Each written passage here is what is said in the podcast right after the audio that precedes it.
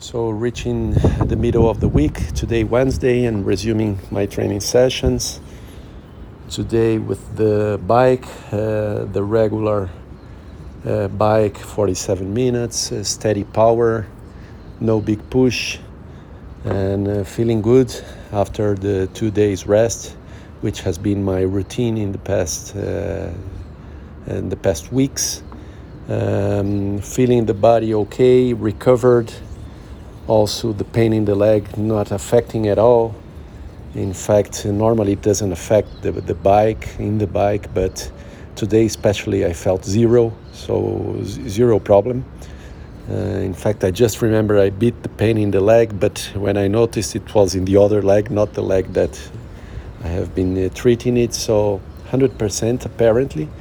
Let's see of course i'm not pushing in the runs but feeling good in the bike good good uh, training session.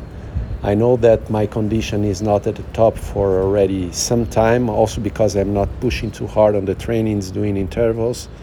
But it's okay, good feeling, uh, good sweat, uh, not big push, not too much. Now I see how I'm going to organize my trainings ahead because I am going really to try to avoid the running the coming couple of weeks. So um, probably tomorrow a swim. I, I will see if I do a swim in the club early in the morning. But let's see. I will uh, see later today how I organize my trainings for the rest of the week.